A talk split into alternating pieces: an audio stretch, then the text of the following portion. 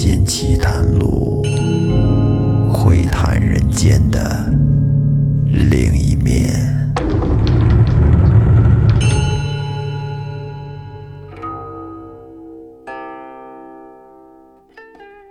大家好，欢迎收听《民间奇谈录》，我是老岳。今天我接着给大家说三现身包龙图断冤。在上一期，押司孙文在大街上心血来潮，想着给自己算一卦，找了这算命先生李杰。结果不算不要紧，这一算，算命先生告诉他：“你在今年今月今日三更三点就要死。”您说这么残酷的消息，谁听了能受得了啊？这孙押司弄得心里挺堵得慌的。这下班回家跟媳妇儿说。今天晚上我不睡觉了，熬一宿，倒要看看会怎么样。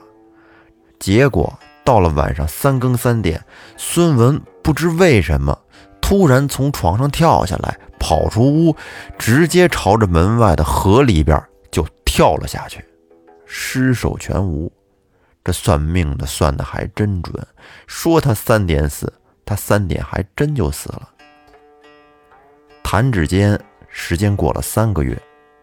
有一天，押司娘子和莹儿跟家里闲坐着，忽然就见两个妇女是面红耳赤的，一个手里拿着一瓶酒，另一个呢手里拿着两朵花，掀开布帘就走进来了。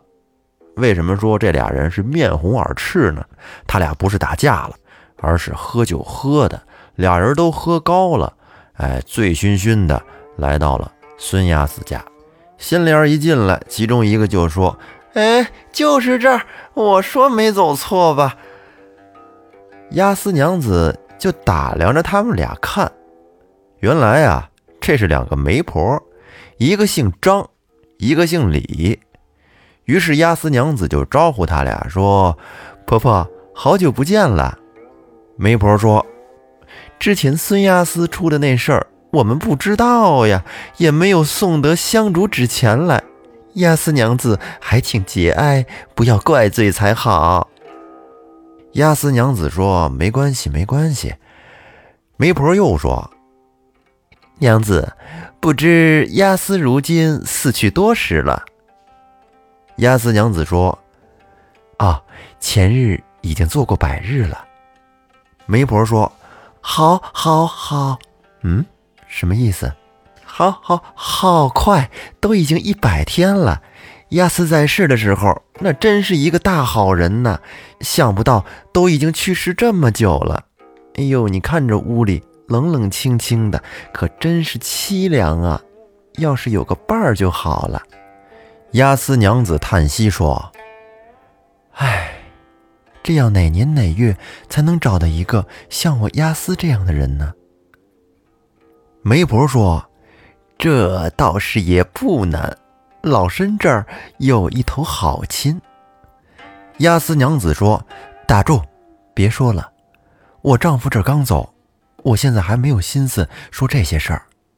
再者说，得什么样的人才能跟我丈夫一样？”然后两个媒婆也没有再往下说，跟这儿吃了会儿茶就回去了。后来过了几天。这两个媒婆又来了。押司娘子说：“婆婆不用再为我操心了。如果您真想给我说媒，那得依我三件事才可以。如果依不得，我宁可守寡一辈子。”媒婆说：“那大娘子倒是说说，是哪三件事啊？”押司娘子说：“第一件。”我死的丈夫姓孙，如今我也要再嫁个姓孙的。第二件，我先前的丈夫是凤福县第一押司，如今我也只要这样职位的人。第三件，我不会嫁出去，要想跟我成亲，必须得入赘进来。两个媒婆听见押司娘子这么说，便喜笑颜开道。好呀，好呀！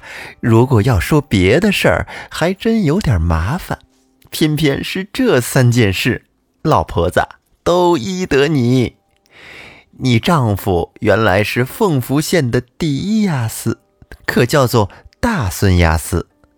而如今来说亲的也姓孙，是凤福县的第二押司。自从孙押司去世以后，他就已经升做了第一押司，叫做小孙押司。而且他也肯来入赘。娘子，你看这门亲事如何呀？押司娘子说：“啊，我可不相信能有这么凑巧的事儿。”张媒婆说：“老婆子今年都七十二岁了，哪能跟您这儿胡说呀？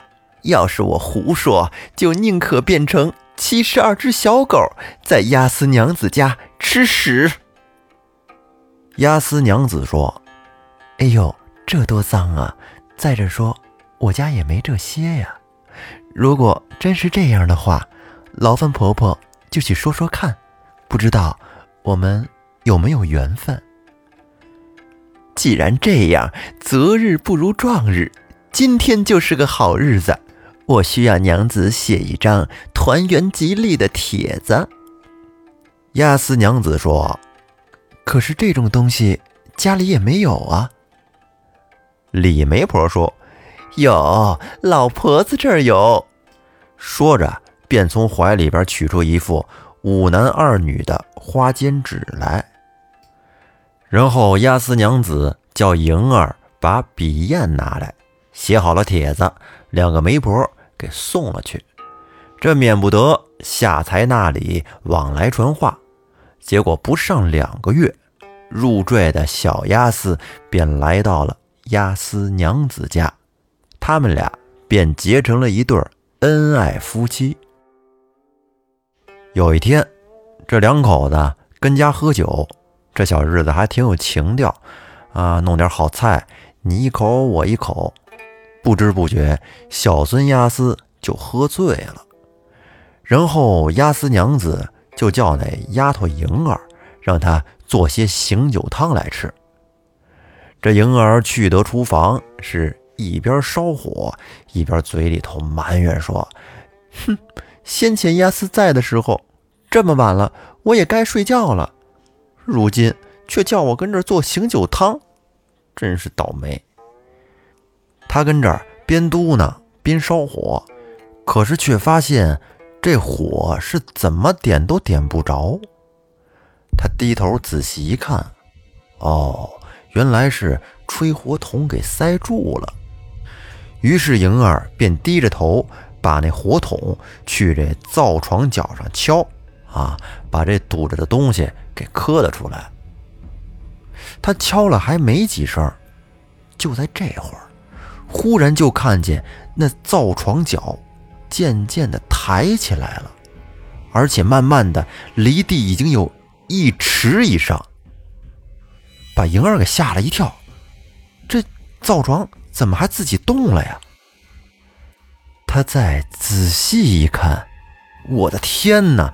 原来是有一个人顶着灶床，竟然把他给抬起来了。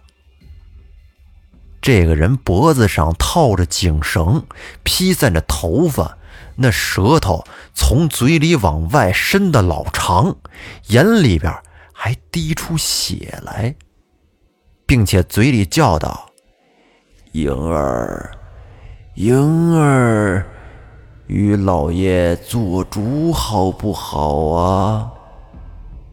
这下给莹儿吓得嗷一嗓子，直接就倒在地上了，是吓得面无血色，嘴唇发紫，那四肢都瘫软的动弹不得了。可能是由于惊吓过度，莹儿白眼一翻，昏死了过去。小孙押司夫妇。在那屋听见厨房里莹儿的叫喊声，就急忙赶了过来。一进屋，看见莹儿躺在地上，便上前把莹儿给救醒过来，并且做了些安魂定魄汤给他吃了。然后，押司娘子就问他，说：“你刚才看见什么了？给吓成这样？”莹儿说：“告诉奶奶。”刚才我在灶前烧火，只见那灶窗，它自己就渐渐的起来了。我我看见押司老爷那脖子上套着颈绳，眼里边还滴出血来，披散着头发。他他叫我，我当时一害怕就吓晕过去了。押司娘子听见他这么说，抬起手来，照着莹儿的脸，啪叽就是一巴掌。你这丫头，我让你做醒酒汤，你要是懒得做，就说懒得做的，跟我这编什么鬼话，糊弄谁呢？算了算了，你不愿做就甭做了，把火灭了，赶紧睡觉去吧。于是莹儿便灭了火，自己回屋睡觉去了。且说这夫妻两个回到房里边，在床上，押司娘子就压低了声音跟小孙押司说：“二哥，莹儿这丫头，现如今见着这种事儿，我看她也不中用了。不行的话，叫他离开我们家吧。”小孙押司说：“你叫他去哪儿啊？”押司娘子说。这个我自有办法。等到第二天天亮以后，做早饭吃了，小孙押司去官衙上班，押司娘子呢，则叫过来莹儿，说道：“莹儿，来，我跟你说，你在我家里也有七八年了吧？嗯，是的，奶奶。如今。”比不得先前押司在的时候，我看你心里是不是有点想嫁个老公啊？你看我给你说门亲事如何？莹儿说：“奶奶，我哪敢这么想啊！不晓得您要叫莹儿嫁给哪个？嫁给哪个？等我找媒婆给你说门合适的亲事啊。”后来，押司娘子。不由盈儿做主，就将她嫁给了一个叫王兴的人。这个人有个外号叫王九九，哎，这酒是哪个酒啊？喝酒的酒。这人混着呢，平时又喝酒又赌钱，不是个好东西。莹儿嫁过去以后，不到三个月，她就把房间里的东西全都给输光了。而且这王九九喝醉了酒以后，回到家里还得撒酒疯，打骂莹儿，而且边打边说：“你个该死的贱人，活该挨打！看见我这般困苦，不去向你那使唤过的主人借个三五百钱来做盘缠，还有脸天天跟家待着？”莹儿经不起这孙子骂呀，便来到孙押司家。押司娘子见了他，说。莹儿，你已经嫁人了，又来这做什么呀？莹儿说：“告诉奶奶，实不敢相瞒，莹儿嫁的那家伙，他不学好，又吃酒，又要钱，还不到三个月，那房间里的东西就都被他输光了。我是实在没有办法了，来向奶奶借三五百钱，来给他做盘缠。”押司娘子说：“莹儿，按理说你嫁的人不好，那是你的事儿，跟我已经没有什么关系了。可是念在咱们以前主仆一场，我现在给你一两银子，你以后不要再过来了。”莹儿接过了银子，谢了奶奶回家。可是。才过了四五天，这一两银子就又花完了。王兴又喝醉了，回家撒酒疯，摔碗打莹儿，再一次的逼着莹儿去借银子。莹儿说：“上次我去借的那一两银子，那都是说尽了千言万语的好话才借到的。你如今叫我怎么好再去？”王兴骂道：“说，我看你胆儿挺大呀！我告诉你，你如果不去，你信不信我打断你的腿？”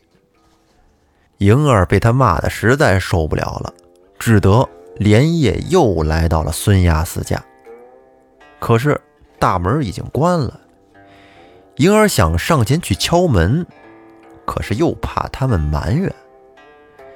就在他正进退两难的时候，只见黑影里边有一个人对他说：“莹儿，我给你一样东西。”这一声给莹儿吓了一跳，她转头往黑影里边看过去，只见在屋檐下边站着一个人。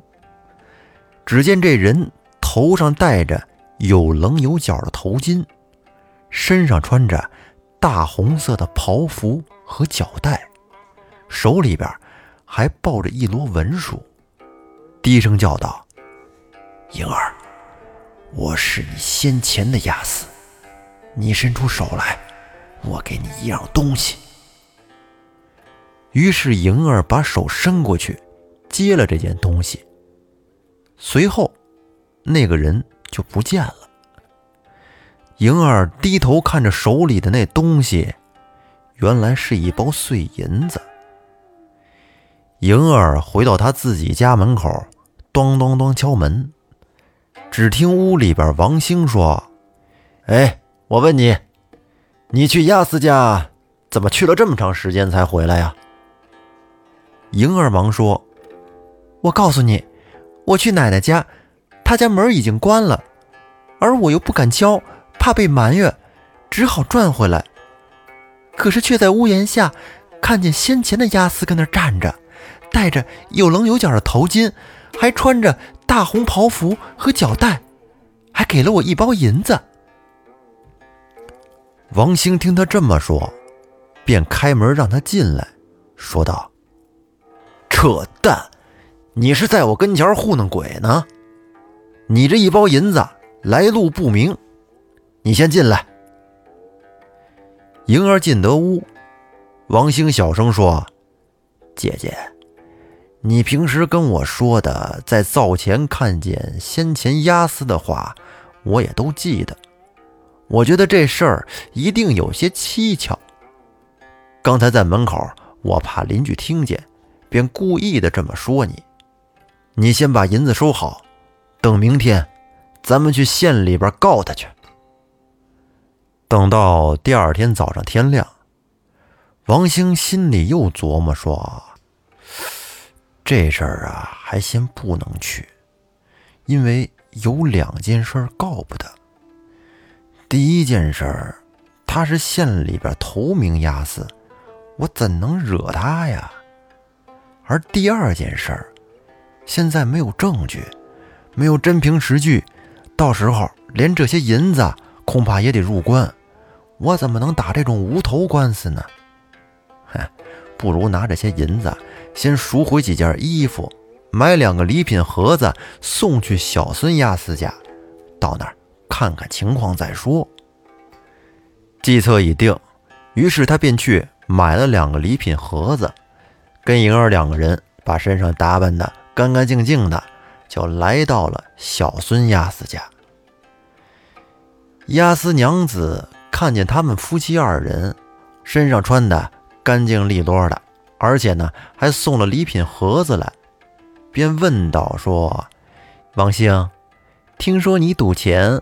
把家里的东西都给卖了，你这是哪儿来的钱买的礼品盒子呀？王兴说：“奶奶，昨日我得了押司的一件公事，赚得了五两银子，所以这不给您送点礼品来。我现在呀，行了，改邪归正了，酒也不喝了，钱也不赌了。您看我这精神状态，以您的眼光，应该也能看出来。”押司娘子说：“好，好，好，王兴，你先回去吧，让你老婆在我这住两天，好吧？好，没问题。别说两天，就是两个月也行啊。”然后王兴便出门回去了。押司娘子对莹儿说：“莹儿，我有一个东风带月的愿香要还，明天你陪我一块去好了。”说到这儿，第二天，莹儿陪押司娘子一起去烧香还愿，在路途中遇到了前压似的二次现身。那么，欲知后事如何，咱们下期再说。如果您爱听《民间奇谈录》，那么也欢迎您把节目分享给您身边的朋友。好东西，大家一起分享嘛。好，那我们下期再见，拜拜。